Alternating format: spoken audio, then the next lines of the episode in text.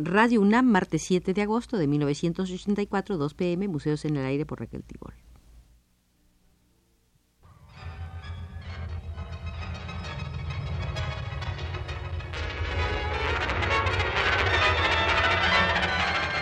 Museos en el Aire.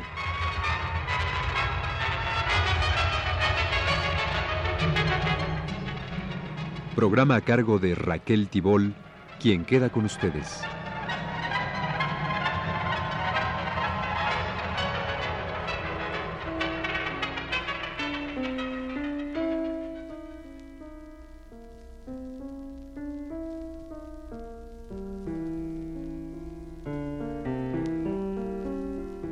Esta será nuestra segunda visita al Museo de Jorge Cuesta, el escritor nacido en Veracruz en 1903 y muerto por propia voluntad y cercenamiento a la temprana edad de 38 años. Nos habíamos quedado a mitad del recorrido por la sala de los carteles en nuestra visita anterior. Los carteles, género gráfico que entusiasmó a Cuesta y que tuvo oportunidad de expresarse al respecto con motivo de una exposición de carteles presentados por la Secretaría de Educación Pública en marzo de 1934. Advertía Cuesta que por entonces la Secretaría de Educación Pública sustentaba el criterio de que el arte y la educación encontraban su valor filosófico en sus oficios de propaganda y aprobaba esa tendencia con las siguientes palabras. Siendo exclusivamente propaganda, no puede haber nada más artístico, ni más educativo, ni más filosófico que los carteles.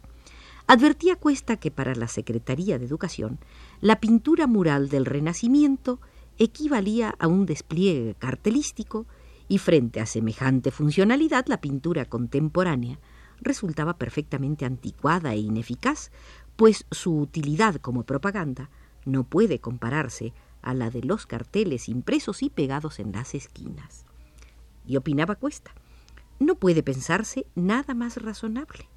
Pero es de hacerse notar que el espíritu reaccionario de los pintores, espíritu de conservación sin duda, sigue prefiriendo la pintura a la tipografía, aun cuando ello sea una aberración económica y una ignorancia de los nuevos principios estéticos que adoptan por igual los comerciantes y la Secretaría de Educación Pública. El hilo de la ironía se engrosaba prontamente en el comentario de Cuesta sobre la importancia de los carteles.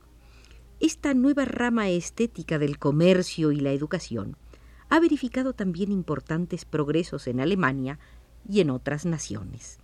El reciente discurso de Hitler, recordemos que Cuesta escribió esto en 1934, el reciente discurso de Hitler en que ha expresado que más vale un pueblo sin cerebro que un cerebro sin pueblo, no puede estar fundado sino en la sustitución que se ha verificado en la cultura alemana de los libros y las cátedras en favor de los carteles y la propaganda.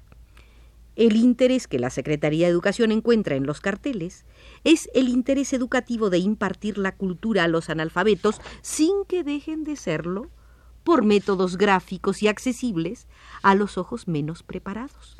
La Secretaría ha ido tan lejos en este sentido que ha ideado, de acuerdo con los discursos de su ciudadano secretario, crear, por decirlo así, una cultura de carteles, una cultura de propaganda, una cultura propia de los analfabetos. Pero se entiende, agregaba Cuesta, cuando se oye decir que hay que crear una cultura del campo diferente de la cultura de la ciudad. Tal propósito, al ser realizado por los carteles, rompería por completo con las ideas que ha tenido la humanidad hasta este momento y que han identificado la cultura con la ciudad, como lo dice la palabra civilización.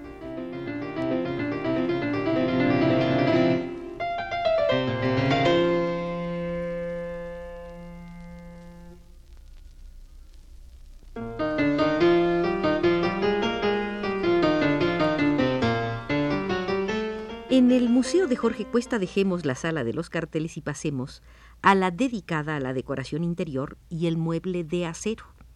Allí nos encontramos con estos conceptos expresados en 1935. se acostumbra a juzgar la decoración de los interiores como una forma de superficialidad y de ocio, como algo de lo que se puede prescindir sin hacerse ningún sacrificio, sin privar a la existencia de nada considerable y significativo. Tenemos que ver con sorpresa que ese criterio nació en la época en que la civilización se convirtió en un verdadero culto, en una verdadera divinidad. En la última mitad del siglo XIX el criterio de la utilidad se hizo valer como el fundamental de la existencia humana civilizada. Todo se quiso medir con él, como consecuencia.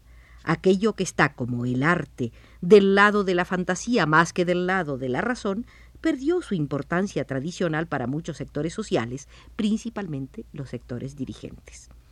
El arte de la decoración, por el cual se hace participar concretamente la imaginación en la vida práctica, no sufrió una suerte distinta. Se le hizo pasar también por el filtro de la utilidad, con el resultado de que allí el mueble perdió las vegetaciones superfluas y fantásticas que el ocio le había hecho producir, y de que se ciñera su forma a fines estrictos y palpables. En un mueble, en una sala, en una oficina, en una alcoba, no debe haber nada que no tenga una utilidad indispensable claramente señalada. Este fue el precepto de la decoración utilitaria característicamente burguesa. Como la reforma protestante desnudó a la iglesia de imágenes y ornamentos, convirtiéndola en un sitio frío y severo, el utilitarismo en la decoración desnudó las habitaciones, despojándolas de todo lo que tenía el aspecto de la distracción, del ocio y de la superficialidad.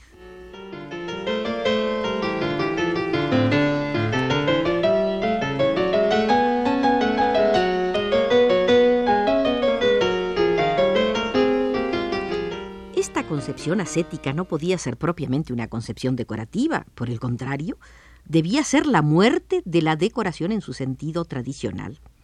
Pero así lo requería la civilización burguesa. Las leyendas, los mitos, la poesía, la religión eran considerados ajenos a la vida moderna, propios de los pueblos civilizados, de los pueblos primitivos. Qué lejos estaba esta concepción utilitaria de pensar que ella misma era una fantasía, una mística, una religión. Qué lejos estaba de pensar que su imagen de la utilidad era una imagen de ocio, una imagen de lo superfluo. Qué lejos estaba de pensar que su ciencia era una poesía. Ahora ya podemos comprobarlo y tener conciencia de que el hombre primitivo no es tan diferente del hombre civilizado como la idea burguesa del progreso lo hizo pensar a la sociedad moderna.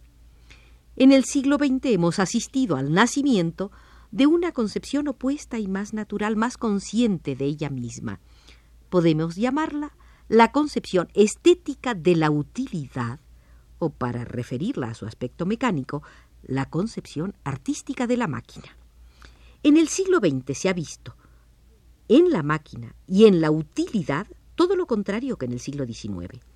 La belleza de la máquina es una expresión que hace 50 años no habría podido tener sino un sentido figurado, despectivo para la belleza. En los oídos de nuestros abuelos, la belleza de la máquina era una expresión que seguramente se traducía así. La belleza es una paparrucha pasada que las formas mecánicas enterraron para siempre. En nuestros oídos, esta expresión tiene un sentido literal. A nosotros nos dice que en una forma mecánica podemos encontrar la misma belleza irracional, la misma poesía caprichosa que en cualquier típica obra de fantasía artística.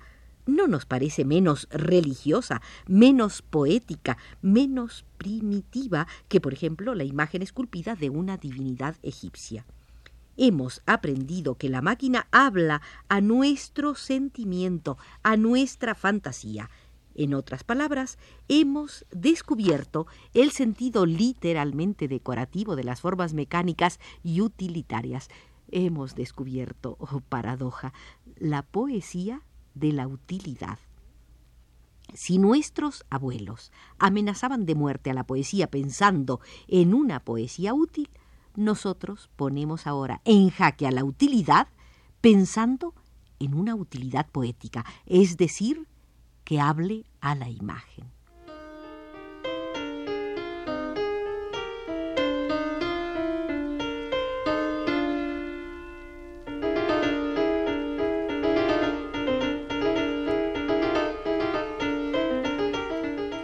Después de sus consideraciones sobre la belleza y la máquina, Jorge Cuesta llegaba en diciembre de 1935 por fin al mueble de acero. Este fenómeno revolucionario de haber descubierto el sentido literalmente decorativo de las formas mecánicas y utilitarias encuentra su fiel representación en el mueble de acero que significa, por decirlo así, que la máquina ha adquirido un sentido íntimo para nosotros que hemos logrado que la forma mecánica coexista naturalmente con nuestros socios y nuestros sueños. No significa, como el criterio utilitarista falsamente lo aconseja, que la máquina ha expulsado de nuestra intimidad nuestra fantasía.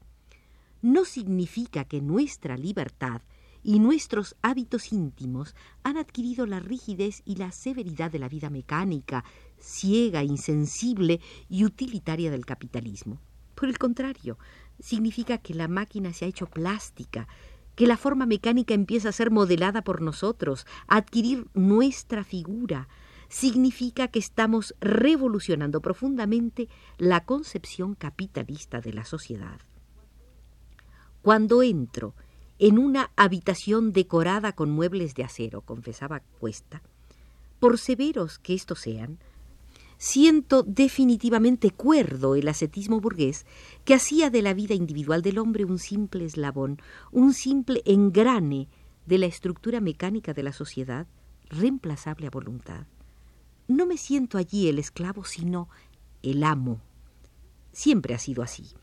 Cuando la piedra ha resistido, los hombres no han parado hasta no imprimirle figuras humanas y mostrarla vencida, sensible a sus pasiones.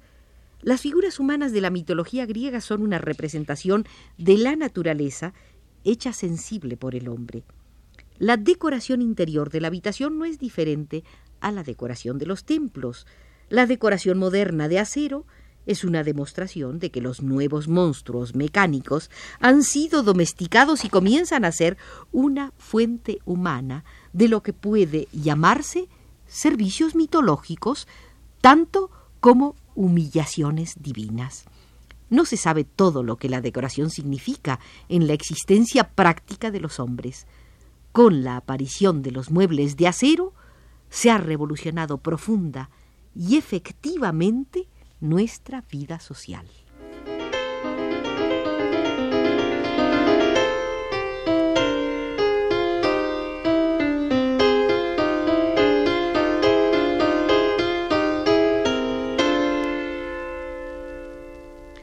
Con este discurso ambiguo de homenaje al mueble de acero pronunciado por Jorge Cuesta en 1935, termina la visita de hoy a su museo.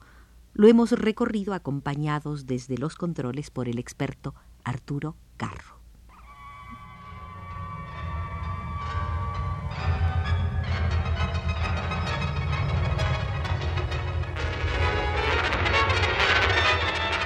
Este fue Museos en el Aire.